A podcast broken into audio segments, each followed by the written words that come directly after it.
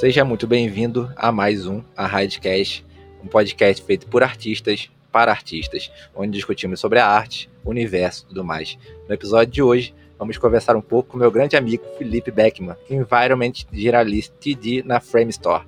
Eu sou o Júlio de Carvalho. Eu sou o Felipe Beckman e tá, tava com saudade de gravar um podcast.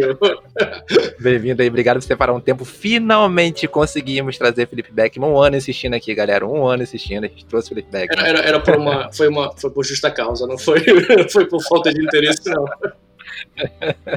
Ele tava prometido aqui, eu falei, Felipe, você vai gravar primeiro com a gente, ó. Primeiro, primeiro. É, a vida corrida, a vida corrida aqui tá. Eu vou fazer um resumo do resumo aqui do currículo do Felipe. Para quem não conhece, o nosso convidado de hoje. Felipe trabalhou com a Blur recentemente, no Cinematic do Elder Scrolls Online. Participou de filmes como Alita Battle Angel na Dineg, Sonic the Hedgehog, Detetive Pikachu, Malévola 2 na MPC. Trabalhou também na série The Boys da Dineg também, e atualmente é Environment Analyst de na Frame Store, além de ser instrutor da High School, galera. Tem um curso dele lá maneiríssimo. É, pois é, cara, trabalhei na, nesses projetos aí, e aí tô em alguns projetos legais aqui na, na Frame Store, que infelizmente eu não posso falar ainda, mas em breve, em breve. Eu tô, eu tô aqui só pelo spoiler, galera. Se vocês estão aqui pelo spoiler também, fica até o final. Ah, eu sou, eu sou perigoso, eu não, eu, é arriscado quando eu gravo essas coisas, acabar falando que, não, que não pode. Não, mas eu tô, eu tô, com uma, eu tô com uma notinha aqui na frente do meu computador aqui. Não fale, não conte os segredos, não posso falar nada. É, só que só pra saber qual é o filme, qual é o filme, quem morre, quem mata, qual é o efeito. É, cara, é difícil. É, é, é, é um, acho que esse, essa deve ser a parte mais complicada da profissão, é, é segurar esse segredo por longo tempo, né? É, não, tipo, trabalha num filme por um ano inteiro e aí você não pode falar para ninguém, no máximo pra família e tal, o pessoal mais próximo, mas é, é a parte complicada. Né? Não, e tem que contar, contar pra família e falar assim, não conta pra ninguém, pra ninguém. Mas é, é, é, é, o lado é o lado sombrio da, da, da profissão. Quer dizer, o mais, não é sombrio, é um lado complicado, é difícil. É, você conta, você conta pra, pra, pra esposa e a esposa fica com aquela língua coçando assim, que as amigas ficam contando vantagem de maridos. Aí você conta pra esposa e fala, não conta vantagem. Não conta pra ninguém. você, perguntando que eu tô trabalhando, fala que nada. Fala que eu fico na frente do computador o dia todo não fazendo fala nada. Que, é, fala que eu só fico jogando videogame, eu só fico no Facebook. é, fora de, fora de casa, o pessoal acha que eu sou um fracassado o resto do ano, entendeu? Você acha que eu sou um fracassado. Eu fico só no computador fazendo nada. O pessoal, meu sogro pergunta, Júlio, faz o que da vida? Eu, eu acho que até a minha, até minha família, cara. Hoje eles entendem mais um pouco, mas no começo era, era difícil de, de entender o que, que é. Uhum. Pra minha mãe é, sei lá, tá fazendo, passa o dia todo no computador, vai, vai trabalhar, vai pensar, sabe, comprar uma coisa pro teu futuro. Você tá perdendo a, tá perdendo a sua vida na frente do computador. Pensar no futuro. é. Caramba. Deve ser assim, deve ser assim, deve ser desesperador pra eles, cara. Eu, eu contei numa Radcast é, eu não, eu não... que a minha mãe chorou quando eu entrei na faculdade de arte, cara. Olha, eu, eu, não sou pai, então, mas eu, eu, devo, eu, hoje em dia eu imagino como, como, como deve ser a, a, angústia de. É, porque, cara, pra quem não entende, realmente é isso mesmo. Você vê o, o filho no computador o dia todo, tá achando que tá perdendo sim, tempo. Sim, sim. É, deve ser desesperador. É, Felipe, a gente tem uma, um bilhão de entrevistas aí que a galera quiser conhecer mais o trabalho do Felipe. Tem o Demo Reel, tem, o Felipe tem um canal no YouTube agora muito legal. É, onde inclusive tem que mandar um abraço lá pra galera que participou do Discord do Felipe lá, os Back Boys. Eu vou mandar, eu vou mandar um abraço dos Back Boys, é. é. Ah, eu não sei quem veio, não sei quem veio com esse nome de Back Boys, mas é, é mandar um abraço pra galera. No final eu vou mandar, eu mando nome por nome. é, então, quem quiser escutar, conhecer mais o trabalho do Felipe, tem, tem uma palestra dele na Raid que eu assisti hoje, é muito, muito, muito inspiradora. É, então, assim, faz um resuminho do resuminho para quem ainda não conhece você. Tudo isso que eu falei, aí faz um resuminho pra galera saber quem é o Felipe Beckman. É, eu sou o Felipe Beckman, tenho, tô com 35 anos agora. Vou completar 3 anos na indústria de VFX, que, é, que são 3 anos que eu tô morando fora do... Eh, não, não é que eu tô morando fora do Brasil, que eu tô morando no Canadá, trabalhando na indústria. São, vou completar 3 anos agora em abril desse, desse próximo ano. E... É, comecei é, eu, eu, saí do Brasil. É, eu, vou, eu, vou, ter que contar essa história de novo, porque eu, eu sempre, sempre conto na, nas outras, outros podcasts, nas outras entrevistas, mas é, é inevitável. Eu não saí do Brasil por conta da, do trabalho, né? Eu fui para a Rússia por causa da minha esposa, na, na época, em 2011, meados de 2010 para 2011, mais ou menos. E aí fiquei na Rússia por quase, quase cinco anos, mais ou menos. É, quase cinco anos. E trabalhando como freelancer, né? como, como sempre. E até que eu, que eu tive a oportunidade de ir para Dubai, fiquei em Dubai dois anos e sei lá, acabei que eu meio eu tava financeiramente tava uma, tava uma, era uma opção muito boa para para minha parte financeira, mas eu não estava feliz profissionalmente. E então eu decidi que que eu queria trabalhar na, na, tipo assim, sempre tive vontade de trabalhar com filme, com, com cinema e tal mas eu comecei a trabalhar mesmo, a, a focar mesmo meu portfólio e, e, tentar entrar na área, que foi quando eu tive a oportunidade de vir para o Canadá. E é, estou aqui, quase três anos já, com, sei lá, acho que completo, vou complet, completei agora dez projetos. Eu falei que eu, eu falei que depois que eu fizesse o primeiro filme eu ia voltar para o Brasil, porque a minha meta era um filme só. aí, entrei, no, entrei no círculo vicioso.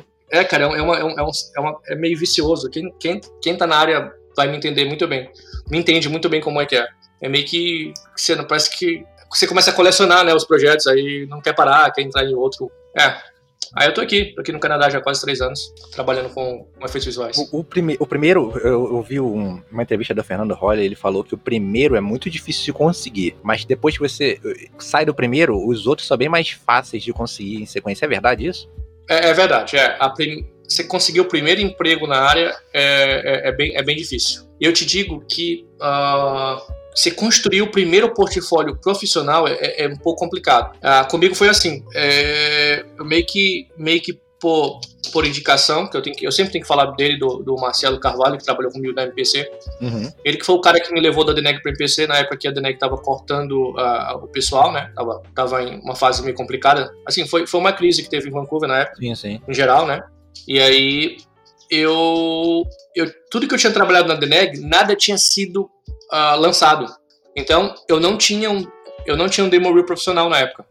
Tipo assim, eu tinha o, o, o que eu usei para entrar na Deneg, mas eu não tinha nenhum para poder mudar de empresa. Então é meio que eu acho que eu, eu posso eu não vou mudar o que o Fernando falou, porque o Fernando tá certo. Difícil é conseguir o primeiro, mas para mim, na minha opinião pessoal, foi difícil uh, foi, foi um pouquinho difícil já para ir pro segundo emprego porque eu não tinha nada para mostrar pros caras, entendeu? Já que dá para entender a minha lógica. Porque todos os projetos que eu trabalhei na Dereg, eles estavam em produção ainda quando eu terminei meu contrato, que eu saí de lá, a MPC, que eu fui para MPC depois, né, em Vancouver. E aí eles pediram, ah, qual é o seu demo reel de profissional? Eu falei, olha, infelizmente nada, nada que eu trabalhei na Deneg foi lançado ainda. Eu tenho aqui meu, meu IMDB, né? Tá aqui todos os filmes que eu trabalhei, mas eu não tenho nada no meu demo reel pra mostrar. Só tenho o demo reel que eu usei para entrar na Deneg. Aí você falou, tá bom, não tem problema. Eu tive a recomendação do Marcelo, né? Marcelo Carvalho, trabalhou comigo um tempão lá na, na PC. E aí foi. Depois, aí sim, quando os projetos começaram a ser lançados, eu comecei a acumular o material e colocar no demo reel, facilitou mais. E aí eu posso dizer que é da segunda empresa para frente facilita. Eu tô, na, eu tô na terceira empresa agora e já completando um ano. Na verdade, eu completo um ano amanhã na Frame Store. E é, agora sim eu tenho, eu tenho, um, eu tenho um portfólio, um demo reel consolidado, assim, um pouco mais sólido, né? Com, com material para mostrar. Em caso eu queira mudar de empresa amanhã. Que não é a minha intenção, mas. É. Mas, é, mas é uma, uma, coisa, nem com senha você pode poderia compartilhar esse, esse demo reel? Fazer um demo reel com os projetos que você não não tinha lançado ainda? Algumas empresas eles exigem que, que, que o seu demo reel tenha senha.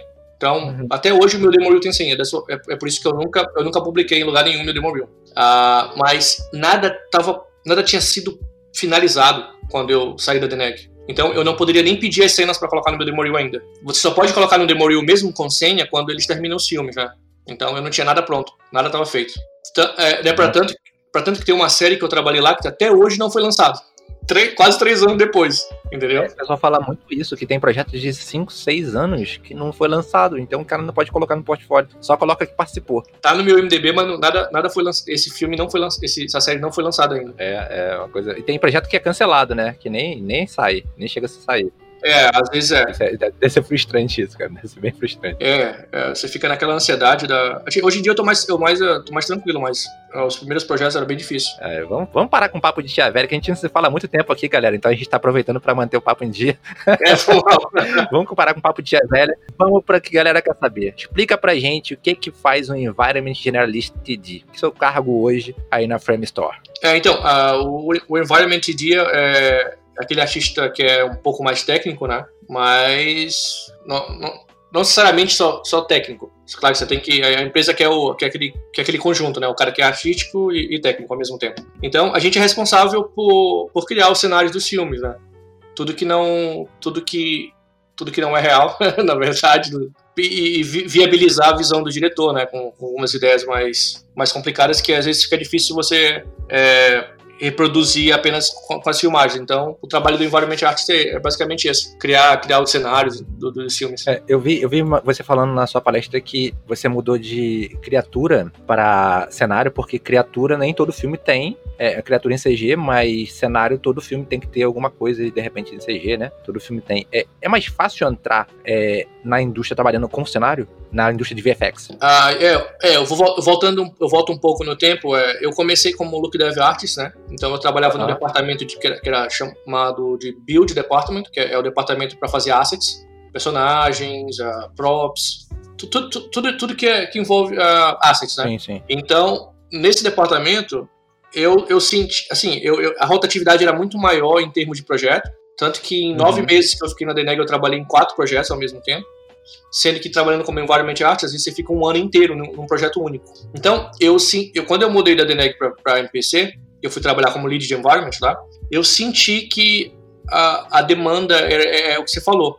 A demanda é muito maior para environment artists do que para look dev artists. Eu não, não digo não, foi mal. Depois vão me, vão me crucificar. Não é que a demanda seja maior, é que eu senti muito mais estabilidade pessoalmente, falo por mim. Uhum. Não falo pelos outros artistas, eu conheço muita gente que trabalha com look dev que está estável em outras empresas que eu acho que a Deneg foi a primeira empresa para mim, então eu tava ali, sabe, no, no, no, erro e acerto, eu errei muito, acertei muito, então foi um aprendizado muito bom para mim. Porém, quando eu mudei para Environment, que eu tô quase dois, quase dois, completar dois anos agora trabalhando com Environment, eu senti que a, que a estabilidade é muito maior, pessoalmente. Uhum. Você fica muito mais tempo no projeto. Porém, o lado negativo é que você não, não vai acumular muitos projetos durante um ano no, no teu portfólio, né? Porque você fica no, do primeiro dia do filme até o final, às vezes você fica um ano inteiro num projeto. Então, para mim, esse é o lado negativo. Mas, é, quando você tem família, o importante é a estabilidade. O importante é ficar, é ficar o máximo que puder nos projetos, não importa se, sabe? Para mim é o, é o, mais importante, é ter o um emprego estável. É, é, uma coisa assim que, no, no início, valeu a pena para ganhar experiência, né? No início, valeu a pena para você ter essa, essa pluralidade de projetos para você até apresentar depois, né? É, eu, eu, é o que eu indico, tipo assim, eu, se alguém me, alguém me vier pedir uma, uma, uma vier pedir um conselho hoje para falar sobre, ah, no que eu posso focar, eu, eu no, no passado, no passado não, é, alguma, em algumas oportunidades eu dei, eu dei alguns conselhos para quem queria trabalhar com character artists, como personagem, eu dei um conselho para as pessoas, ah, cara, foca em look dev, que eu acho que tem muito mais oportunidade, ou então foca em environment, mas eu, eu tenho casos bem sucedidos de pessoas que me, pediram dicas na época e, e, hoje estão trabalhando em empresas grandes, eu não vou citar nome, mas estão trabalhando em empresa grande com, com personagem, que é o cara que persistiu. Então, é, tipo, minha dica não, não, é, não é regra, entendeu? Uhum. Então, eu, o que eu diria hoje é, cara, tenta ver o que você, que você gosta de fazer, que eu acho que é, é o principal. É, é, fácil você dentro da empresa mudar para outro setor, para outro departamento? É, é fácil, não é difícil.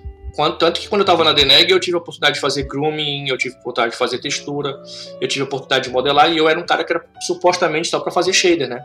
Então eu, eu lá dentro eu falei, olha, eu gosto de fazer isso, eu queria tentar, eu queria aprender e tal. Por isso que o meu primeiro portfólio da Deneg é um portfólio bem mais, uh, bem mais generalista. Então foi facilitou para mim entrar em outras empresas. Como é que é a pipeline de um filme hoje? É, que, como vocês trabalham, vocês que trabalham no estúdio fazem um filme? O que, que é, ter, é, dividido? Como é que é dividido isso? O que, que você faz exatamente nessa, nesse processo? Como é que é o seu dia a dia? É, é dividido, são, são, são vários departamentos, né? Tem departamento de animação, tem o departamento de effects, que é o que faz simulação de fogo, fumaça, ou destruição, ou o que, que, é que, seja relacionado a, a, effects tem o departamento de. Uh, em algumas empresas tem o departamento de layout, que é, é, é, a primeira etapa, é o cara que. E é meio que. Acho que departamento. Eu não posso estar falando besteira, mas. Layout e match move, que é tracking, né? Para fazer. Pegar a filmagem, traquear as filmagens e transformar aquilo no, no, numa blocagem e depois passar para o pessoal de environment. Uhum. Para começar a construir os cenários em cima daquela, daquela câmera já da câmera real transformada para uma câmera virtual. E aí tem o departamento de light, que é o pessoal que faz luz, Hoje, ah, o departamento que eu trabalho, ele é bem generalista. A gente, a gente faz da modelagem dos assets, na, na verdade não, da, da, modelagem dos assets para environment, não assets, porque tem, tem um departamento só de assets, que é responsável por... Os assets são bem mais... Uh, eu poderia dizer. Hero Asset? Chama de Hero, Hero Asset, é, é, é, criaturas, um negócio mais, mais desenvolvido. Uhum. Então, uh, o departamento nosso hoje trabalha fazendo a parte do, dos environments. Então, mas a gente é bem generalista, a gente faz de modelagem até luz. Entendeu? A gente faz o render das nossas próprias cenas. Depois, depois de passar pela sua mão, essa cena vai para onde? Ela vai para alguém ou já tá pronta? Vai para comp. Ah, do cara de comp ela vai embora para para filme, pro filme. É, né? é, é, é, bem, é bem é tudo bem em paralelo, né? As coisas andam em paralelo. A animação tá fazendo, tá fazendo animação do, do, personagem que vai estar dentro da minha da cena que eu trabalho. Eu tô modelando a cena. Alguém tá fazendo. Ou, às, vezes, eu não, vou, eu não vou falar eu, vou falar o time. O time tá fazendo a modelagem, tá fazendo a textura, tá fazendo a luz, e aí o cara tá fazendo o personagem dele lá, coloca dentro da cena. O pessoal de luz renderiza o personagem, né? Renderiza os effects. E aí o cara da comp pega tudo e bota junto e faz ficar, ficar bonito, né? Eu dizer que a comp é cara, os caras que fazem a mágica final da, da coisa. É. é, é, o cara que dá blur em tudo que você faz. É, também, também. É, sempre tem essa. É, mas sempre tem essa, essa rixa entre departamentos. Mas é normal. É, é, você, é assim, se você trabalha em VFX, tem que ser amigo do cara da comp. É, é. É, então, quais as partes que dessa parte do pipeline toda, quais as partes são terceirizadas que a galera nos estúdios, é, que os estúdios levam para os freelancers, para os indianos, para os brasileiros? quais as partes são terceirizadas nesse setor todo? Algumas empresas têm, têm um departamento de, de, de, de arte deles, que é o departamento que faz os concept arts, mas também eu sei de muitas empresas que contratam freelance para fazer concept art. Que é lá na, é lá, é lá na pré-produção, pré sabe? Mas nada do que envolve a produção em si, modelagem, a... eu falo assim, pelas empresas que eu já trabalhei, nada do que é que é que está sendo produzido em si já para o resultado final é, é, é, terceirizado, tudo é tudo dentro da empresa. Mas concept art é uma coisa que eu sei que é, que é terceirizada. Muitas empresas terceirizam, uh, terceirizam essa. Mas terceiriza para fora do país Não, ou terceiriza para dentro do país? É, o Jama, é um, o Jama é um exemplo disso, né? É, não, eu sei, eu sei que o Jama, ele, ele, hoje em dia, ele era do Kizikistão, se não me engano, o país que ele mora. Eu não lembro se alguém souber me Acho que é Cazaquistão. É, Cazaquistão, a carreira dele há muito tempo, dele uma Tiara. É, algum país bem pequeno, um país bem pequeno. E ele, ele se mudou para os Estados Unidos, para Inglaterra e para os Estados Unidos, trabalhando no MPC, se não me engano, na Inglaterra. Ele trabalhava como concept depois na, IL, na ALM, é, depois lá dentro. Ele trabalhou lá dentro se não me engano, como diretor. Ah, então ele, então ele era do departamento interno. É, porque toda, toda empresa tem um departamento interno. E ele também faz é, workshops dentro de, dos estúdios de game, é, ensinando a pipeline dele para artistas, para desenvolver o estilo, né? Para fazer aquela, aquele desenvolvimento do estilo que é, geralmente uhum. querem, que é o estilo do Jama. É, uma coisa que acontece muito também, a gente até conversou sobre isso, se era uma pegada que estava acontecendo nos filmes, era de concept art 360 graus, que ele desenvolveu isso e usa muito bem isso. Então, eu sei, porque eu acompanho essa parte da carreira dele. É, mas o que eu vejo, que eu vejo em concept art é que é, tem que estar nos Estados Unidos ou dentro do estúdio trabalhando como freelancer lá dentro. Não, não, não conheço quem trabalha de fora fazendo filme de fora, nem concept art. Posso estar errado. Se alguém souber aí, me corrige. Posso estar errado. É, é verdade. Eu não. Eu, não, eu, eu, eu, eu, eu, eu pontei pro Jama porque eu achava que ele, que ele fazia uh, de forma externa. Talvez hoje ele deve fazer com a reputação que Sim. ele tem. Mas, é. é o Matiaco Tiara, por exemplo, ele trabalha é um, um, dos concept artistas, se não me engano, é um dos mais famosos hoje e, e com o melhor trabalho, é um que eu admiro pra caramba, igual o Jama. Ele trabalha, ele se mudou da Polônia para os Estados Unidos e ele trabalha dentro dos estúdios. Ele vai fazendo, ele conversa com os diretores de arte, os diretores dos filmes e trabalha dentro dos estúdios. É, durante um tempo, é o freelancer, né? Dentro do estúdio, como você já cansou de falar comigo, que tem um freelancer que trabalha locado dentro do estúdio. Isso é comum na indústria da gente, é comum. Você ficar locado dentro do estúdio durante alguns meses trabalhando no projeto como freelancer. Como freelancer, mas dentro do estúdio, é. é. é. Então acho que é, é, mais ou menos assim que funciona. Até pela questão da, uhum. do NDA, né? O NDA é uma coisa muito, muito, muito rígida, na maioria das vezes. É, então, assim, até a, a MPC que você trabalhou, eles, eles não, não contratam freelancer nem os indianos nem nada, né? Não, eles tinham um departamento interno. Geralmente é em Londres. Londres ou então uh, em Los Angeles eles tinham um departamento interno de, de, de concept art. Assim, você falou bastante agora, você falou agora que indicou pessoas, ajudou pessoas. Quais as dicas que você pode dar para quem quer trabalhar com filmes aqui no Radicast? Cara, é o portfólio, né? Não tem muito. Uh... Hoje, hoje eu, eu posso. Acho que, acho que uma vez você entra, você acha que a coisa tá facilitou mais um pouco, né? Do que quando eu entro, do que quando eu tava fora. Mas eu, eu acho que com a, com a, com a com, coisa, com o rumo que a indústria está levando agora, eu, eu tenho fé de que essa coisa remota vai facilitar muito a vida de muita gente que está querendo entrar na indústria. Mas eu, eu, o que eu fiz, uhum. que não é regra e também não é, não, não, é, não é uma fórmula secreta de sucesso, né? Mas é que na época eu foquei no portfólio e eu apliquei, né? Eu acho que eu, eu falei isso, não sei se eu falei isso na minha na palestra do One Rádio, mas eu apliquei cinco vezes pra Deneg antes de aceitar, de me aceitar.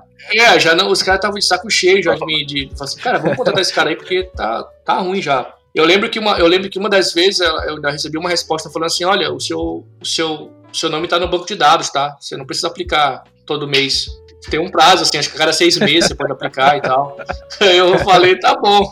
Aí, mas eu continuei aplicando, apliquei cinco vezes. Foi assim, apliquei, apliquei, apliquei e entrou, entrou uma época que eles que eu acho que eles não, não acharam, não estavam achando ninguém na, no, no Canadá para preencher a vaga. É muito disso também, sabia? É, é, encontrar um profissional local canadense ou então alguém com visto, porque assim, a gente quando você aplica, quando você é, do, é de fora, você entra numa lista de preferências. É assim, é o, quem é a preferência principal? Um canadense, claro. É muito mais fácil para a empresa contratar o canadense. Segundo, é o cara que tem um visto permanente no Canadá, que não necessariamente é canadense, pode ser brasileiro, qualquer outra nacionalidade.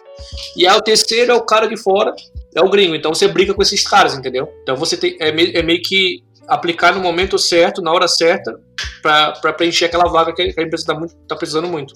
Então eu acho que para mim foi meio que assim. Me contrataram quando eles não estavam mais achando ninguém, então eu falei assim, ah, bora, bora dar chance pra esse cara aí. Então, vai, vai que vai que ele dá conta de fazer o trabalho. Você chegou a aplicar para uma vaga aberta ou para uma open application sempre? Só, só aplicar? Não, só, eu sempre apliquei quando, quando abriam as vagas. É, não era tudo, eu exagerei, não é todo mês não. Aplicava quando abria, assim. Mas eu, eu, lembro de ter aplicado em intervalo de dois meses. Aí ela falou: não, você pode, você não está no banco de dados, não se preocupe. Se a gente achar que você, achar que você preenche nossas, os nossos requisitos, a gente vai entrar em contato. Eu falei: ah, tô nem aí não, vou aplicar continuei aplicando. É, é, a mulher criou um filtro de blacklist e tava lá o, o Beckman. ah, é. Mas foi. É, eu, eu cara, é, é, portfólio, não tem segredo. É, é, é, se expor um pouco, saca? Tem que ter um pouco de. Você tem que, você tem que se expor um pouco nas redes sociais, é ter. É, o que eu não tinha na época, ah, eu não tinha um LinkedIn. Quer dizer, eu criei o LinkedIn quando eu entrei na DNEC. Faz diferença teu LinkedIn? Pô, faz, cara, faz diferença. Faz diferença você postar trabalhos lá no LinkedIn. Eu, eu não recomendo postar qualquer coisa. Se você tá no nível iniciante ou tá, sabe, tá ainda nos estudos, não posta lá não. Que é meio que você se queima um pouco. É, mas eu acho que postar trabalhos finalizados, que você tem certeza que tá. Se você tem certeza que tá com um nível legal, é legal manter, sabe, de vez em quando postar alguma coisa lá, porque você vê que o pessoal, o pessoal, o pessoal visualiza seu perfil. Eu abro meu perfil do LinkedIn às vezes, ah, uma vez ou outra aqui, hoje em dia eu nem, nem me preocupo mais com o LinkedIn. Uma que você é contratado, você meio que dá começa a acumular poeira no LinkedIn, né? É quando você perde, tá começando a perder o emprego, o contrato tá acabando, aí você começa a atacar no LinkedIn. É assim. Mas eu acho que é, bom, é bom, é bom ter um LinkedIn, é bom ter, uh, é bom manter um, é, adicionar os recruiters, né, pessoal das empresas que você tem, uh, você tem, você almeja trabalhar, é, seguir as empresas para poder ficar de olho nas vagas, assim que funciona a coisa. É, geralmente a gente, quando é artista, a gente adiciona, por exemplo, no Facebook, a gente adiciona os outros artistas que a gente admira, né? E no LinkedIn todo mundo é. fala, adiciona os recrutas, adiciona os recrutas, porque é aquela coisa, o artista não contrata tá artista, né? É, a lista não vai contratar artista, é verdade, é, isso é verdade. É o cara que serve, é, esse cara que serve de fonte de inspiração é. para trabalhar legal, mas não é esse cara que vai te contratar, não é ele que vai te dar emprego. Então, a rede social que, é, que, é, que você tem que focar mesmo é o LinkedIn, quando você tá atrás de trampo. É, mas se eu, se eu puder resumir uma dica legal, é, cara, é focar no portfólio, não ter, é, não ter pressa, né? Tipo, eu entrei na indústria, eu tava com 32 anos. Então, entrei meio. Eu não era novo, tão novo, né? Então, eu acho que não tem esse negócio de, de idade. Não, nunca tá, você nunca vai estar velho para estar na indústria, é o portfólio que vai contar. E, é, yeah, focar, focar em produzir um portfólio legal e se expor, entrar nos grupos, ou na high school lá, o grupo, dar uns feedbacks legais. Então, eu acho que é isso. O grupo tá, tá com os feedbacks bem legais. Eu até falei aqui. É, a gente conseguiu em um ano, eu tô sou há um ano já trabalhando, mais de um ano com a Raid, e a gente conseguiu em um ano fazer um, o melhor grupo de feedback do Facebook. É o mais saudável. Sem, é, é o mais saudável. É, sem sombra de dúvida. Gente, a gente fica, sem, sem, sem ser assim, chato. A gente fica às vezes 24 horas que o Gabriel reveza comigo, a Paty tá o dia todo lá, o Edu. Então, assim, tá o, a gente fica 24 horas vigiando o grupo. O Milton, o Rafael também estão lá, a gente tem é, contato o tempo todo para verificar e aprovar e discute as coisas sobre o grupo. Então, assim, o grupo se tornou um. um ambiente, é um, um, como é que eu vou falar? É, não é um, eu, tô, eu, tenho a palavra em inglês, não tenho Fala inglês aí. se tornou um, um, um, sistema muito, muito, muito, um ambiente muito saudável de você compartilhar as coisas é, sem medo das pessoas é. te punirem. É aquela coisa de você expor na internet e, e, você ser punido por você ser iniciante ou por você não saber alguma coisa, entendeu? Então é um ambiente é, muito saudável de você postar as coisas e saber que feedbacks é, sinceros para você melhorar vão vir dali entendeu? Então, eu, eu hoje me orgulho muito do que o grupo ficou, é, de, do que ele se transformou. Já, já havia um trabalho muito bom do Rafael fazendo no grupo há alguns, alguns anos, e hoje em dia eu me orgulho muito de fazer parte dessa equipe que tornou o grupo o que ele é hoje, entendeu? De todo mundo, eu tenho orgulho da Paty, orgulho do Gabriel, orgulho do Edu, é, de como o, a equipe da, uhum. da Raid trabalha por trás, Dani, a galera toda da produção, é, tá fazendo um trabalho muito bom para trazer um conteúdo legal. Não é só vender curso, né? É um. É, um, é. é um uma comunidade, né? Trabalho de. É um trabalho de uma comunidade. É, de fazer um grupo que seja tão bom é, que, que você consiga influenciar as futuras gerações de artistas. Então, é, a gente está falando aqui é, de feedback. Eu acho que a coisa mais importante para você ter um portfólio bom é ter gente que queira te ajudar com feedback maneiro. É, isso é, é isso é verdade. Eu concordo. lembra que o, o Mac, a gente, a gente trocava feedback direto, perguntando um pro outro. A gente tava, você tava ainda em Dubai, a gente ficava perguntando um pro outro e mandava no chat, a gente tinha um chat de amigos artistas e, e assim, cada vez que alguém dá feedback, melhora o seu trabalho, entendeu? Cada vez que eu der feedback sincero para melhorar você, faz um pente over, indica o que pode melhorar, e você faz, melhor o seu trabalho, vai melhorando o seu trabalho. Porque a pessoa tá vendo é, coisas que você não vê, ela tem informações diferentes de você. Então, acho que isso é essencial para entrar em qualquer área artística feedback. É, o feedback tem, uma, tem, tem um network legal também. É, se conectar com a galera que você. Nem todo mundo é tão, uh, nem todo mundo é tão aberto, tão receptivo a, a, a te responder mensagem no Facebook e tal. Mas eu falo isso por experiência própria. Quando eu comecei, na, na época que eu comecei, eu, eu senti um pouco essa. ir atrás do pessoal que estava na área. Alguns poucos é, foram receptivos e eu tive a oportunidade de trabalhar com esses caras, com alguns deles, pessoalmente dentro das empresas, que foi bem legal. Que maneiro. Uh, então, mas é, cara, não tem, tem, tem que ser um pouco cara de pau também, tem que. Não é ser chato, mas ser cara de pau. Adiciona o cara, pergunta, sabe? Primeiro, eu acho que a primeira coisa é, é dar uma, dá, vai no Google. Se você não achar aquela pergunta no Google sobre o que você está querendo saber sobre o mercado, né? Aí vai e pergunta pro cara, porque eu acho que é, que é, que é, que é legal. É legal você ter uma. Ter uma ter um, ter um, ter um feedback assim da, da experiência própria do artista, da pessoa que, tra, que já entrou na área, entendeu? É, eu, eu, vou dar, eu vou dar minha experiência aqui. É, em 2013, 2014, eu tava trabalhando, começando a trabalhar com ilustração e eu adicionei, o Facebook tava bem no início, eu adicionei o ah. art director da série Black Sails. E ah. sabe que é aquela série dos piratas, né? É, e aí o cara era o diretor de arte, ele comandava a equipe toda de uma série. É, e ele pegou, eu perguntei a ele se ele podia dar um portfólio review para mim, um direcionamento de carreira. O cara parou o dia inteiro, entrou numa call comigo e fez um portfólio review, me deu várias dicas e aquilo mudou a minha vida. Depois ele me deletou no Facebook. Caraca. É. Foi só pra isso. Ele falou, vou te ajudar nisso aqui. Que hora você pode? Me chamou no Skype, a gente fez uma call. Eu não falava inglês quase nada. É. O cara fez um roteiro lá tudo bonitinho do que, que eu tinha que fazer. E aquilo mudou a minha vida. Depois me deletou no Facebook. É. Mas, cara, eu sou, assim, grato até hoje a ele. Entendeu? Porque aquilo foi, assim, é, primeiro profissional de verdade que olhou meu portfólio. E essa coisa do profissional ser aberto é, me ajudou muito, mudou minha vida, entendeu? Hoje eu trabalho com eu trabalho porque ele mudou minha vida. Então acho que é, é essa coisa assim, pode ser a pessoa tá, tá num nível que ela não consiga mais gerenciar as redes dela e responder, e pode ser a pessoa ser super aberta. Como ele foi, ele falou, ó, vou te ajudar aqui, depois fui procurar ele para agradecer no Facebook, Jonathan, fui tentar falar com você, você tinha me deletado, mas enfim, obrigado. é, cara, ainda falando de filme, quando a gente vê um filme no cinema, é, quem trabalha com arte fica imaginando assim que deve ser uma emoção fazer parte dos créditos do filme. É, e quando você está literalmente trabalhando com filme no dia a dia, É, você trabalha como se fosse um trabalho qualquer ou já tem, tem aquela sensação ainda de fazer parte de algo grande que vai ficar pra história? Essa emoção é alguma coisa que vem depois de finalizado? Ou você no dia a dia, você ainda fica pensando, caramba, eu tô trabalhando no filme tal, tô no Alita. como é que é isso? É, eu, eu, eu, diria que são, é, são dois momentos. É um quando você te falam que você vai trabalhar no projeto que você quer trabalhar, que você assim, caraca, eu quero muito trabalhar nesse projeto. Bom, aí começa a trabalhar, é um trabalho normal, cansativo, estressante, como qualquer outro trabalho. E aí, quando você ganha o crédito, nem sempre você ganha.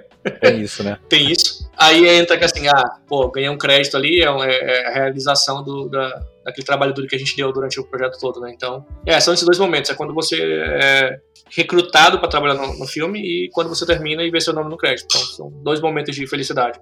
Mas durante o processo é um trabalho normal, acredite.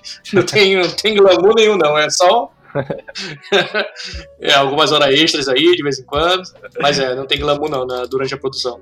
Quando, quando tá perto de fechar o trabalho, tem muita hora extra? Às vezes. Depende muito de empresa para empresa. É, rola muito. Ah, em algumas empresas. Mas é hora, é hora extra ou hora besta? É hora paga, é paga. Você recebe, é. É, você recebe para trabalhar aquela hora extra, você não é forçado, você pode dizer não. Mas, cara, quando você tá engajado, quando você tá meio que. Eu não, eu não, não quero fazer apologia a trabalhar, fazer hora extra, entendeu? Porque eu acho que ninguém deveria fazer hora extra, mas quando, quando você está engajado no projeto, você, você quer terminar, sabe? Você quer, quer dar o melhor para fazer aquela coisa, pra coisa sair, eu acho que é, é, é, normal, não, não vai se matar, né? Não vai trabalhar, sei lá, 90 horas por semana para poder terminar uma coisa. Um projeto que você não tá salvando vida, né? Você tá fazendo um filme, cara. Não é um, não é médico, não é nada, sabe? Não é um bombeiro, não é um cara que vai salvar a vida. Mas é, tem, tem como, tem como conciliar. Depende muito de empresa para empresa. Tem empresa que é, empresa que consegue manter o bem-estar do funcionário, mesmo fazendo um pouquinho de hora extra durante, é, é. durante, sabe, durante algumas semanas para terminar o projeto. Mas faz parte. É, é, a profissão, cara. Não tem pra onde correr. Não tem. É, o pessoal já entra sabendo, então é por isso que eu nunca reclamei de hora extra. Tipo assim, eu reclamo em off, mas eu reclamo comigo mesmo, mano. Não, mas quem, traba... quem trabalhou é de freelancer. Ah, não, é. Tá acostumado, cara. A gente tá acostumado a gente ele nem recebe. O freelancer é, tinha férias quando não tinha trabalho. Aí você fica preocupado porque não tem trabalho. Aí você não consegue curtir as férias, entendeu? É. é. Porque as contas vão vir. Vão vir, é. Você fala assim, puxa, eu tô de férias. Podia aproveitar agora, descansar. Não, aí você vai fazer projeto pessoal e vai ficar preocupado para arrumar um outro trabalho para mais pra te garantir mais uns meses aí de, de grana. Mas é. Freelancer, cara, eu, eu trabalhei no Natal e todo mundo curtindo na piscina. E eu trabalhando, cara. Nossa, não tem noção como que eu já fiquei assim, tipo, meu Deus do céu. Hoje em dia eu tiro, entendeu? Mas como freelancer, você fica assim, caramba, cara, tô trabalhando no Natal, cara, dia de Natal, não acredito nisso. Todo mundo no churrasco lá, piscina, e você trabalhando. Você fala, caramba, cara, que vida é essa que eu escolhi? você fica assim, meu Deus do céu, o que é que eu tô fazendo na minha vida? Não, eu, eu também, eu também. Teve uma, teve uma época na, na antiga empresa que eu, eu 25, dia 24, 25 eu tava trabalhando. Dia, 20, dia 26 de manhã cedo. Esse foi, foi, até, foi até um gesto legal. De manhã cedinho, entrando para trabalhar dia 26. O, o manager do estúdio tava, na, tava lá na porta dando café pra, pra galera. tava chegando. Empresa? Mas é, cara. faz parte, faz parte. Eu não vou falar o nome da empresa, não, mas. É. Faz parte. Então, vamos lá, vamos lá. Você me empolgou? Vamos lá. Hoje, Júlio quer entrar no mercado de VFX. Se eu quiser hoje entrar na indústria de VFX, sair do país, o que, que eu tenho que aprender? E que parte da indústria eu consigo entrar logo de primeira, assim, a, a mais fácil. A gente já falou sobre isso, e, e mas, mas dá um, um, um caminho das pedras aí. E que programas eu tenho que aprender para entrar na indústria de VFX, assim, é, no caminho mais fácil? Qual seria um caminho mais fácil para não fazer todo esse caminho que você fez de trabalhar indo para Rússia, Dubai e tentar aplicar cinco vezes por semana aí é, na vaga? Eu, eu, eu diria que é. Eu sou um caso à parte, porque eu nunca trabalhei no Brasil antes de vir para cá, né? Então eu não tinha nenhum portfólio decente de, de projetos, tipo empresa, tipo vetor e tal. Eu sempre tive vontade de trabalhar com os caras, mas eu nunca tive oportunidade. Então, Uh, quer dizer, eu nunca tive oportunidade, eu não tinha portfólio a nível para entrar numa empresa dessa na época no Brasil. Então eu, eu andei ao redor para poder achar um outro caminho, entendeu? Um caminho mais longo. Mas eu, eu, o que eu diria hoje para quem quer entrar na indústria, cara, é, é focar primeiro na indústria do Brasil. Tem muita empresa boa, é, eu sei que está muito mais acessível agora o conhecimento para você aumentar o seu nível de qualidade de trabalho e ingressar nessas empresas. E aí sim, com um portfólio de produções feitas no Brasil, você vai evitar, vai evitar muito, vai evitar esse meu longo caminho, entendeu? Vai ficar muito mais fácil você aplicar para uma empresa aqui fora. Eu acho que é, seria isso. É, portfólio dentro do Brasil, ou então é, fazer freelance, mesmo para fora. Tá muito fácil hoje para fazer freelance para fora do Brasil, tá muito mais fácil. Aqui dentro, né? É, com portfólio você consegue, muito mais fácil. Mas é, eu acho que você vai precisar de algum, você vai precisar de um, de um mínimo de trabalhos profissionais no teu portfólio para entrar numa empresa grande. E uh, eu adicionaria um, mais alguns bons trabalhos pessoais, porque conta bastante na, na, na, na, na hora de te julgarem para entrar numa empresa. Eles eles, eles, ah, eles, eles pontam muito, eles, eles focam muito no teu trabalho pessoal. Que ali você tem um domínio geral da coisa, né? Você é o diretor, você é o, sabe? Você fez aquela coisa toda, você é o, aquilo mostra o teu lado artístico, mostra o teu lado técnico, e isso é legal para empresa. Às vezes um estúdio grande, um filme que a gente trabalha, muita gente toca na mesma coisa, é, é, você é uma engrenagemzinha ali no relógio, entendeu? Então você não é o cabeça da coisa. Mas no teu projeto pessoal, você é o dono, você é o cara que decide tudo. Então, é, é um, alguns projetos profissionais focados no que você quer. Se você quer trabalhar com look dev, então você vai ter que fazer, sabe, tentar arrumar emprego com look dev artist aí no Brasil para montar o portfólio e aí mais a, a soma de mais alguns projetos pessoais para montar o demo e aplicar. E aplicar, cara, aplicar do jeito que eu fiz. Apliquei cinco vezes até que. Ó, eu não fui contratado porque eu tava morando fora do Brasil já. Eu tava na Rússia, cara. Um lugar propriamente. Sabe? Completamente impensável de, ah, ok, eu tô contratando um cara pra vir pro Canadá porque ele tá morando na Rússia. Não. De qualquer forma, eu era brasileiro. O visto para brasileiro demora um pouco para sair, para ser é, é, expedido, entendeu? Então não, não, não importaria. Sério? É. Demora mais? Eu, tanto, que, tanto que em uma das, das, das vezes que eu apliquei, eu apliquei para MPC, ela falou assim: olha, eu acho melhor você ir para o Brasil para esperar o teu visto de lá, ao invés de, de aplicar. Da, na verdade, não, desculpa, eu não estava não tava mais na Rússia, eu estava em Dubai. Era a mesma coisa, mas não faz diferença. Você é brasileiro, você tem um passaporte brasileiro, então o visto demora um pouco para sair para algumas nacionalidades. Então, aí a, a recruta da MPC falou: olha, você. Caramba. Eu acho melhor você ir pro Brasil para esperar o teu visto sair de lá. Aí eu falei: é, é meio risco, né? Imagina, eu largo meu emprego aqui em Dubai, vou pro Brasil, e aí não dá certo. Aí eu perdi meu emprego no Brasil, ou perdi meu é. emprego em Dubai, vou ficar no Brasil sem, sem, sem, sem, sem oportunidade. Então, dessa, primeira, dessa vez que eu apliquei para MPC não deu certo. Então, só foi dar certo com a Deneg. A Deneg fez um outro tipo de visto para mim. Duas semanas o visto estava pronto. E aí eu me mudei pro Canadá. Mas é, não, não, não vai fazer muita não faz diferença se você tá dentro do Brasil ou estando fora do Brasil. O seu passaporte é brasileiro, você vai ter que esperar o processo de qualquer forma. Então, vai depender muito da, da empresa que vai te contratar para agilizar o processo. O, o, o, essencial que você falou, pelo que você falou, resuminho é assim: é um portfólio, trabalho pessoal, demo reel é essencial e LinkedIn atualizado. E o inglês. E o inglês, claro. né? Inglês. Eu lembro que você falou que você foi para Dubai e que só entendeu os números e falou, eu aceito. É, eu não falava, meu, meu inglês era, era enroladaço, né? Porque eu fui para Dubai. Aí aprendi um pouco lá, um inglês meio enrolado, com os árabes indianos que trabalhavam comigo. Aí quando eu cheguei em Vancouver, eu falei, caraca, eu não sei falar inglês. Eu falei, não sei falar inglês. Eu fui aprendendo, eu fui ficar aprendendo quando eu fui pro Canadá, entendeu? Quando eu fui pro Canadá. Mas é, o inglês eu acho que é. é tipo assim, cara, você que tá ouvindo agora e não, e não, tem uma, sabe, você ainda é novo, tá na, na, casa dos 20 aí, 25 anos. Cara, eu não, eu não, eu não teria, uh, eu não teria pressa em, em, sabe? Que eu acho que muita gente tá sofrendo de problema de ansiedade, né?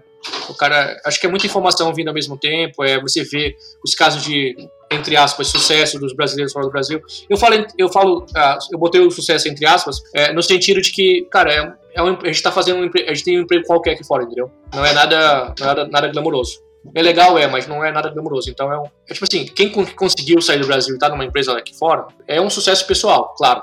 Mas não, não, não ponha isso na cabeça como, como uma como uma, uma, uma, muralha que vai te impedir de conquistar a mesma coisa.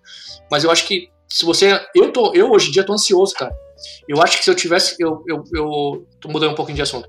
Se eu tivesse que começar a estudar hoje em dia 3D, eu, eu, eu, sinto como, é, como tá difícil. Com, porque você tá bombardeado de referências, tem, sabe? Bombardeado de informação o tempo todo, e é muito tutorial, é muito software novo saindo. Uhum. Então, eu acho que eu não conseguiria, cara, começar do zero hoje em dia. Então, eu, eu entendo um pouco quem tá começando, a, a angústia e um pouco dessa, dessa ansiedade, né? Falta de paciência de querer entrar no mercado, querer chegar. Então, eu, eu sempre gosto de falar, cara, eu, pra mim demorou 10 anos, né? Pra entrar aqui para chegar onde eu tô hoje em dia. Então, você tem que ver que não é, é. da noite pro dia. Pode ser, não se sabe, hoje em dia tá, tem muito mais informação, mas também o lance da ansiedade eu acho que atrapalha um pouco. Se você conseguir, meu, então minha dica era esse, cara, é focar no inglês, é focar no portfólio, manter um LinkedIn atualizado, porque eles vão exigir que você tenha um pouco de experiência no LinkedIn, então é, se não tá dando para arrumar trabalho fora do Brasil, trabalha dentro do Brasil primeiro para montar portfólio, entendeu?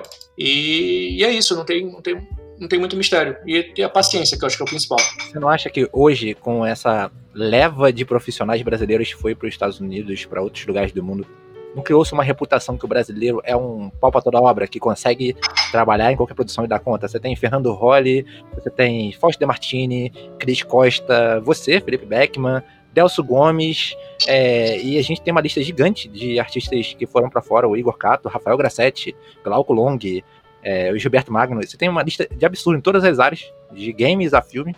Então você não acha que isso criou uma reputação boa de brasileiros aí fora?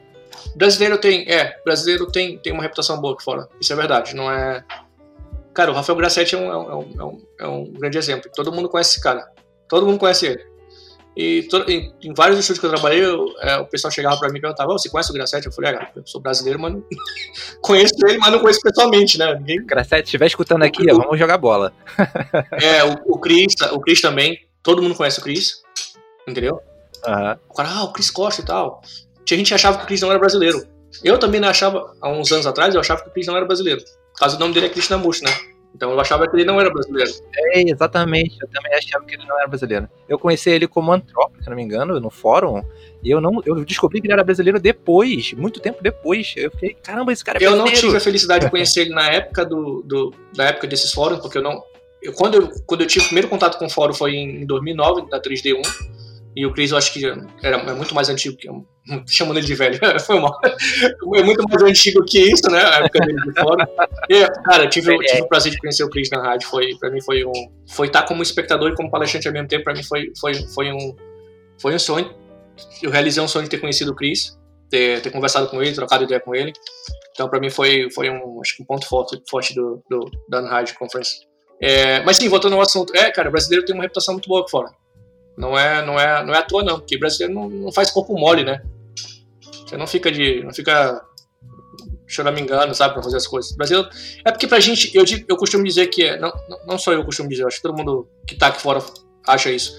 É porque é tão difícil pro brasileiro entrar na indústria que quando ele entra, ele quer fazer o máximo pra, se manter, entendeu? Então aí não fica de, de, de frescurinha aqui, tá? Ah, não vou fazer isso, não vou fazer aquilo. Mas ele faz o que, o que, o que entra, né? O que der. Sim, sim. É, é, o papo toda obra mesmo. É, é, o que é o, ver um sonho, né? A gente tem um amigo, é o Neto, Neto, o Neto. tá trabalhando, tá no Canadá também. Ele trabalhando um bando de filme, trabalhando, se não me engano, no filme da Fênix. É, trabalhando em vários filmes aí. E ele, ele fala, cara, é um trabalho como qualquer outro no dia a dia, mas pra gente é um sonho realizado, né? É, um sonho realizado. Ó, o Neto, foi até bom, eu devia até, até esqueci de comentar isso a, o Neto foi o responsável pela minha primeira entrevista com a MPC na época. A, a entrevista quando eu estava em Dubai que não deu certo, de me contratarem por causa do visto, né? O visto ia demorar muito, eles não queriam fazer um visto o, o, uma, que eles pagam um pouco mais caro para poder o processo ser mais rápido. Então o Neto foi o responsável. O Neto foi que deu aquela, putz, me, me deu aquela, aquele, aquele, botou aquele, sabe, aquela, aquela ideia na cabeça que é difícil de tirar. A pior coisa que tem quando você tem, um, você bota uma ideia na cabeça e não consegue, uhum. não consegue tirar aquilo ali. Aí eu falei, putz, agora eu quero entrar na área. Aí eu fiquei persistindo. Mas ele foi o responsável, ele me deu, me indicou lá e eu consegui ter uma entrevista. Felizmente, depois eu acabei entrando na indústria, na Denec, mas depois eu fui para a MPC de novo, ele já não estava mais lá. Agora eu vim para Montreal. E engraçado, ano passado eu quase fui trabalhar na Cinesite, que é a empresa que ele trabalha. Boa. Só que aí a, só que a Cinesite demorou um pouco para me dar a oferta né, do trabalho, eu tinha passado a entrevista e tal. E a, e a Frame Store deu a oferta antes, então eu vim. Acabei Tipo, você tá, você tá com família na, e o vídeo tava acabando, eu tinha que. Eu tinha que escolher uma coisa, né? A primeira que veio, eu, eu, eu, eu topei. Ano que vem eu quero o Neto aqui no Radcast, ó. É, cara, chama ele. É, vou chamar ele, vou chamar ele. Ele não gosta. cara é experiente pra caramba. Não, não gosta muito não, mas a gente vai, vai arrastar ele pra cá. A gente chama ele pra um bate-papo, a gente finge que, a gente, que é um bate-papo normal, e a gente lança o Radcast. Sem ele, sem ele notar. É. Beckman, como é que é evoluir depois de já ter evoluído? Que muda nessa fase, que você já está no experiente, já está trabalhando grandes projetos? Você acha que essa altura que você redominou o suficiente para trabalhar com isso no resto da vida? Ou você se vê que tem que reciclar muita coisa, voltar para a cadeira de estudo de novo e voltar como aluno? O que, que você faz agora para evoluir, continuar evoluindo? É, não, eu, não, eu acho que não. Acho que a gente nunca vai chegar na. Acho que o artista nunca chega na, num ponto, num, numa reta final. É uma reta sem fim, cara, eu acho que eu costumo dizer. Ninguém. Eu, acho que eu não tô no. Eu não tô no. Eu tô no, nos primeiros 10% da, da coisa, entendeu? Eu acho que eu morro e não vou alcançar o que, o que, eu, que eu quero em termos de, de qualidade artística ou visão artística. Claro, você evolui muito, você ganha muita experiência. Quando você é, aprende a, a, a, a, Que até uma dica legal de se dar. Quando você, quando você aprende a receber feedback de, de outros artistas superiores e você começa a aprimorar a tua visão artística, eu acho que é, é quando você começa a notar que você está tá evoluindo um pouco entendeu?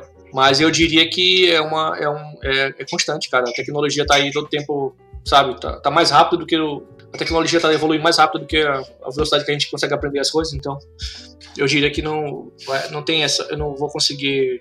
É difícil ter essa essa reta final aí, chegar na ponto final da coisa. Eu acho que só quando eu me aposentar mesmo. Se aposentar, porque eu nunca vi ninguém trabalhar com 3D aposentado.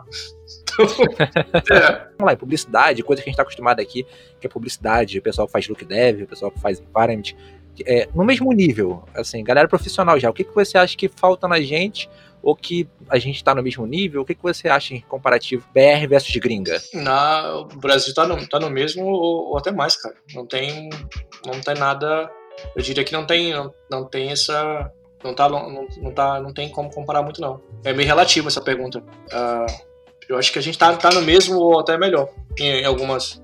Ah, é só falar, só citar os nomes dos monstros aí, cara, brasileiros que estão na área, sabe? Na indústria. Claro, não é todo mundo, mas. É, aqui fora também, não é todo mundo que é, que é o melhor do que faz, mas é, eu, eu diria que no, no, a gente tá no mesmo nível ou até melhor em algumas coisas. É, a, a, gente, a gente aqui tem uma coisa que os poloneses. É, eles são muito bons, pelo menos na área de concept art e ilustração, são muito bons no que eles fazem. É, a galera que trabalha na CD Projekt, é, CD Red Project, é a galera que é o uhum. topo, o topo do topo, né? E a gente tem essa coisa dos poloneses serem muito bons, os russos serem muito bons no que fazem na área de 2D. É, e não, não sei como é a visão, mas eu, eu vejo que a galera de 3D no Brasil é absurda. Você vê gente que está começando há dois, três anos no 3D, tá dando banho. Você vê o Roger, ah, é. que a gente conversa lá no Discord. Roger, Roger é, é, é um Roger caso. Aí entra naquela, entra naquela polêmica, cara, existe talento ou talento é só trabalho duro? Eu acho que esse moleque não, ele tem um. Eu não vou falar talento, não, mas ele deve ter um dom ali, cara. Não, aquilo não é normal, não. É, tem um cara que eu tenho raiva, que é o Rodrigo Ávila, que ele começou em 2D. Ele já era bom em 2D, ele foi pra 3D, ele tá bom em 3D. Então, assim, tenho raiva do você, Rodrigo Ávila. Tenho raiva. É, o Rodrigo e, o, e o Roger estão no nível aí que eu acho que. O Rodrigo tá. Não, mas o Rodrigo tá há um tempo já batendo no 3D. Há mais tá, tempo. Tá, o Roger foi assim, pá, um ano, é. conheci, conversei com ele no Anhaj, ele tava sem saber o que fazer da vida, aí fez o curso do Cris, aí pum, virou ficou um monstro, assim, sim, sim. da noite pro dia. Então eu acho que esse moleque aí não é um, não é um caso só de, de trabalho duro, não. É, deve ter um. Eu tô, eu tô, eu, tô, falando aqui que eu tenho raiva do Rodrigo, mas o Rodrigo é meu amigo, gente. Então eu tô, tô brincando com ele. É, é, é umas pessoas que estão muito boas no 3D que isso me dá uma coisa assim de, cara, o brasileiro tem alguma coisa na água que, é, que, que tem uma coisa pro 3D, entendeu? Alguma coisa na água tem. O Gabriel Soares, cara, é outro exemplo aí. É verdade. Bom, bom no 2D e do nada, pá, começou a fazer um é. 3D e tá o... aí, fazendo 3D. A gente tem uma tradição, né? Tradição de artistas 3D. Mas, e assim, o 3D não é fácil de começar, não é uma coisa fácil para começar. É, hoje em dia é até mais fácil, mas não, em comparativo com 2D, não é uma coisa fácil de começar, né? Assim, é, é, ele é técnico, mas os caras se destacam, se destacam pela parte artística. Então é uma, é uma coisa assim que hoje em dia é, é, é, talvez seja aquilo que a gente estava falando, talvez seja um talento, que não gosto de falar usar essa palavra, mas talvez seja alguma influência, alguma coisa que aconteça que aqui a gente consegue se destacar melhor. Ah, não, é, cara, tem muito artista bom de, de, de 3D. Não necessariamente seguindo a tua pergunta, mas é, falando que você comentou. Cara, o 3D não é, não é tão acessível, infelizmente. O 3D não é uma, não é uma profissão barata também, para começar. Eu lembro, eu, eu acho até, até usar essa oportunidade para poder lançar um pouco meu ponto de vista, que eu, eu vi uma, eu vi uma, eu vi um post na High School falando sobre isso, do, acho que foi o Rafa, o Valapete que, que, que, que postou. Eu queria responder, mas eu tava com preguiça de digitar, né? Porque eu falei, sabe, eu falei assim, cara, eu queria muito, eu queria muito entrar, É, eu queria muito entrar, na, entrar muito na discussão. Eu quero lembrar qual foi o tópico da pergunta primeiro. Mas era algo relacionado a. Teve até um cara que comentou que, infelizmente, não é. Sobre. sobre sobre que, não é, que, que a área não é acessível, é, não é barato para começar, entendeu? Não, a inclusão não é tão. Tipo, a inclusão digital foi legal, mas na área 3D ainda não, não é tão in, in, inclusivo, né? Para quem não tem condição financeira para comprar um computador bom e tal. E eu queria ter comentado que, cara, é, é, foi minha realidade foi essa na época. Eu não, eu não tinha, eu não tive apoio da família para comprar um computador para começar a estudar na época, né? Que primeiro que não, não, não, era, não era uma coisa que não era relevante, né? Você gastar aquela grana toda no computador, sendo que minha mãe achava, achava que eu só queria ficar no computador o dia todo na internet. Então, eu só fui ter um computador quando eu estava com quase 16 para 17 anos, que eu estava na, na, universidade, que aí foi preciso ter um computador, porque nem tudo era feito na, no, no, papel do desenho de projetos, né? De design, a projeto arquitetônico, tinha que ser feito no digital também. Aí eu, aí eu falei assim, eu convenci minha mãe que eu precisava um computador. Eu lembro lá de ter ele parcelado o computador lá em 100 quantas mil vezes para pagar. Tá parecendo prestação, parecendo consórcio de carro, né? É, foi, foi, meio, foi meio sacrifício. E o computador não era, não era ainda o, melhor, né, pra, pra coisa. Então, é, eu, eu entendo que não é difícil, ou que não é fácil uh, entrar na indústria, sendo que equipamento é muito caro e é, é legal o que a RAID está fazendo de, de, pelo menos, uh, uh, deixar o conteúdo mais, deixar o conteúdo acessível, que o custo da rádio é barato, não é caro, comparado, cara, é um, é um, é barato que o McDonald's aí, que você vai no McDonald's, você paga, deixa de ir no McDonald's e paga a prestação do, da school para você ter acesso aos cursos, entendeu? Então, mas é, infelizmente não é uma, não é uma área muito acessível para todo mundo. Tanto que para mim eu só fui ter um computador bom quando eu me mudei para Dubai, em 2000 e... Ah, eu sou ruim com, com data. Nem gosto de falar porque eu me enrolo todo. É, em 2000 alguma coisa aí, antes de vir pro Canadá, três anos atrás, vamos dizer. Que aí foi quando eu consegui ter grana para comprar um computador decente. Mas eu, fora isso, era os anos, os anos que se passaram quando eu tava começando a aprender foram, foram um computador meia boca, entendeu? É, eu já falei aqui no. O Vini Tokui veio aqui, a gente tava conversando, eu falei, eu comecei no Dell Inspiron é, Core 3, 4 GB. Eu aprendi ZBrush nele, cara. Aprendi ZBrush nele. Nossa, o meu. O meu era, o meu era, um, era um Duron 1.3, que até queimou o processador, né? Aí eu fiquei com medo de. Aí eu fiquei com trauma da AMD desde aquela época. O processador queimou. Aí depois eu fui para um Celeron, 2 alguma coisa na época. É, eu, eu, eu lembro que meus HDs queimavam.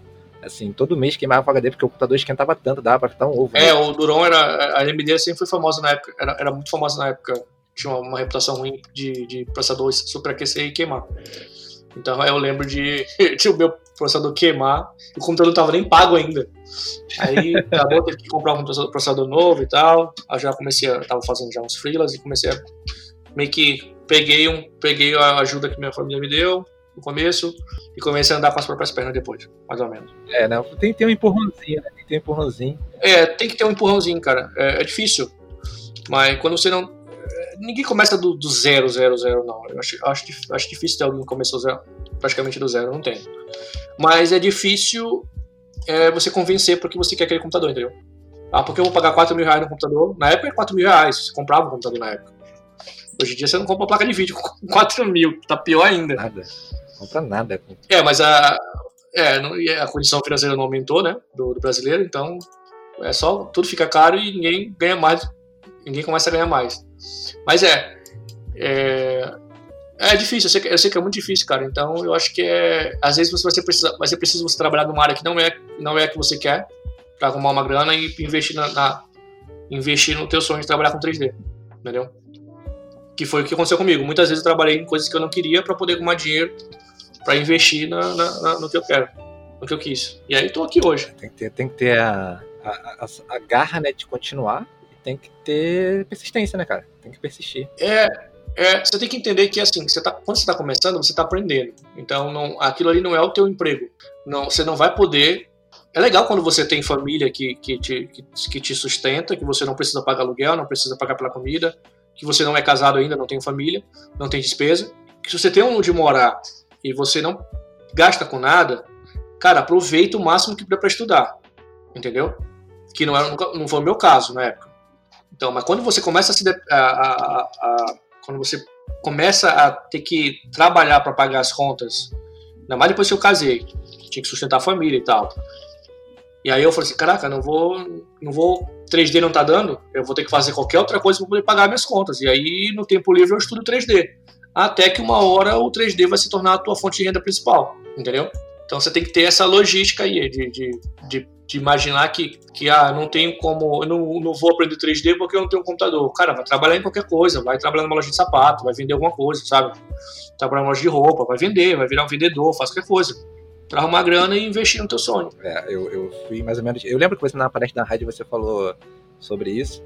E é engraçado, a gente vai se identificando com cada coisa, cada história que acontece, né?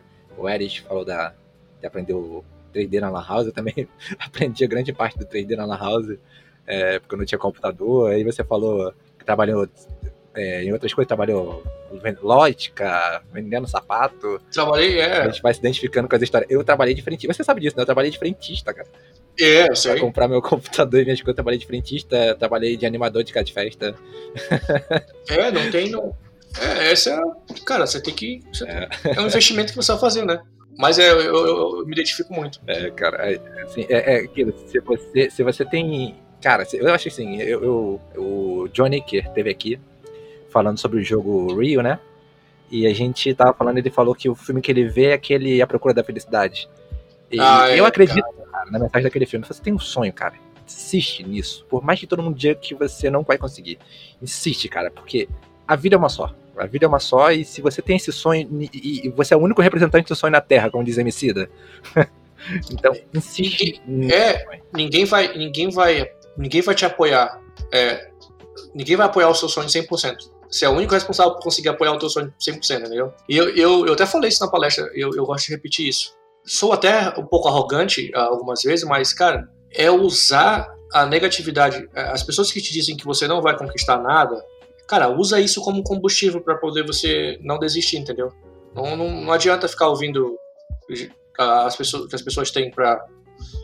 E, cara, ninguém vai, ninguém vai primeiro, a pessoa não paga tua, se não se não é teu pai e tua mãe que paga as suas contas, tudo bem, mas gente que não paga as suas contas, que não que não te sustenta, não tem muita moral para falar que você deve ou não deve sim, fazer, entendeu? E, e, eu era teimoso que nem a família ouvia.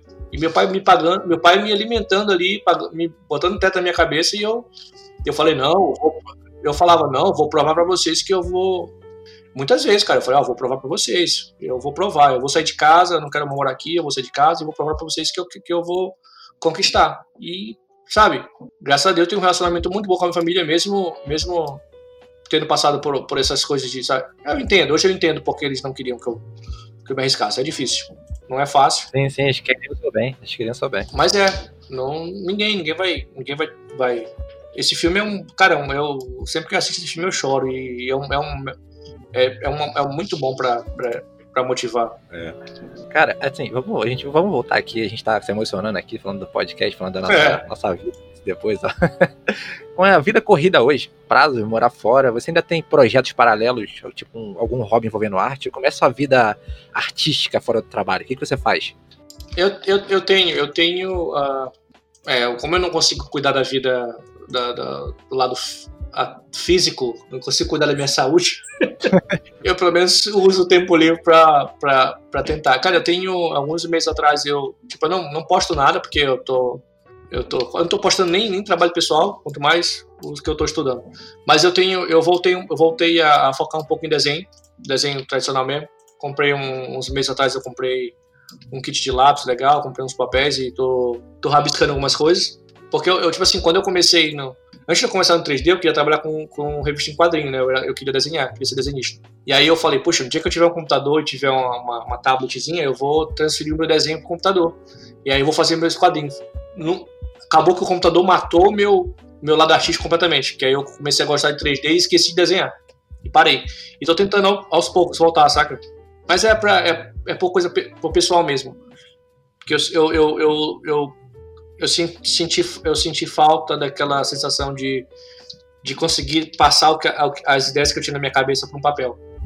E era tão barato, meu, meu, meu sonho era tão mais simples de ter se tornado desenhista do que trabalhar com cinema, E hoje eu falo assim, caraca, por que, que, eu, por que, que eu desisti de trabalhar com desenho em quadrinho, sabe? Sendo que era muito mais barato, era precisar de um papel e um lápis para desenhar, não precisava de, de, computador, não precisava de coisa, sabe? Tanta tecnologia. Eu acho que eu estaria muito mais tranquilo e com menos cabelo branco se eu tivesse focado ainda no desenho. Eu queria também fazer isso, cara. Eu até conheço um, um, tem um amigo meu que vive disso, é o Marcelo Maiola, né? Muito bom. É, ele é, faz, faz corpos quadrinhos da Marvel, da DC.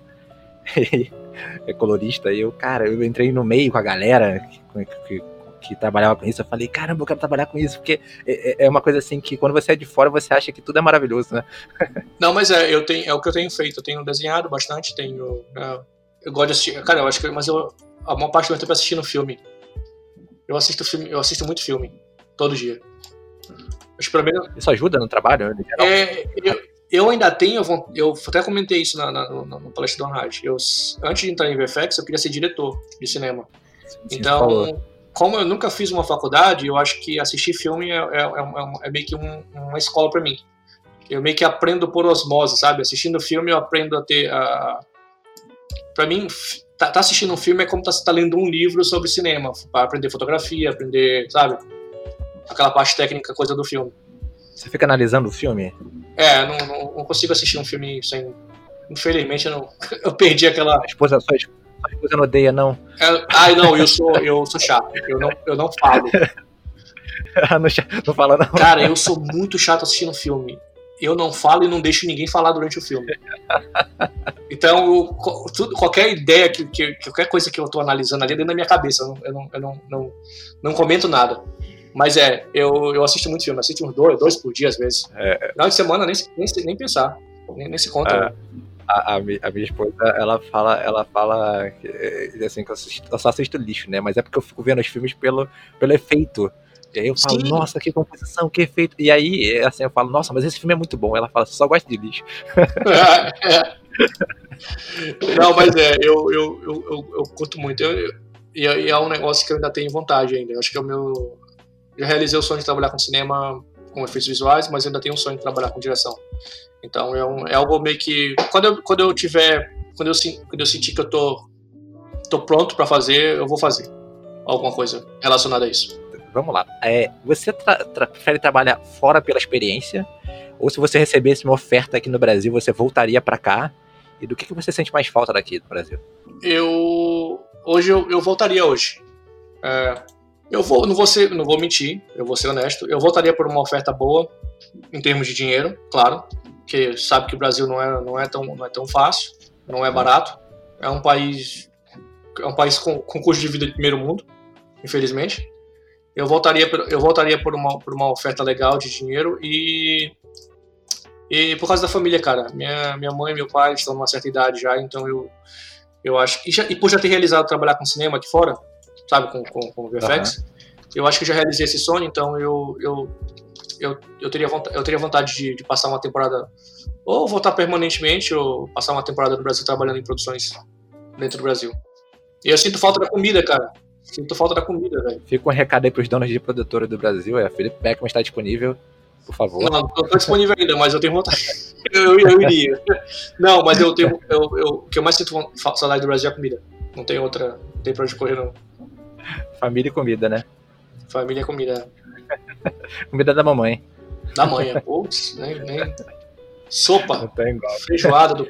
Churrasco do pai, é. Não tem, não tem pra onde correr, não.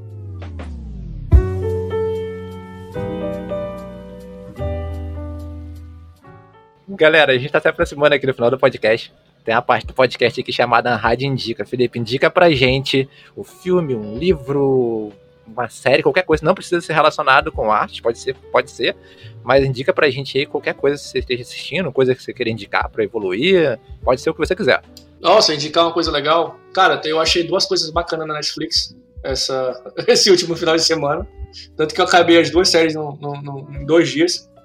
Uh, é, é, só pra indicar, é porque eu tenho que indicar alguma coisa, eu vou indicar o que eu, a última coisa que eu assisti. Uhum. É, um se chama Black Summer, é sobre, é sobre zumbi e tal. É muito, cara, é muito da hora, muito, muito inteligente o, o jeito que fizeram.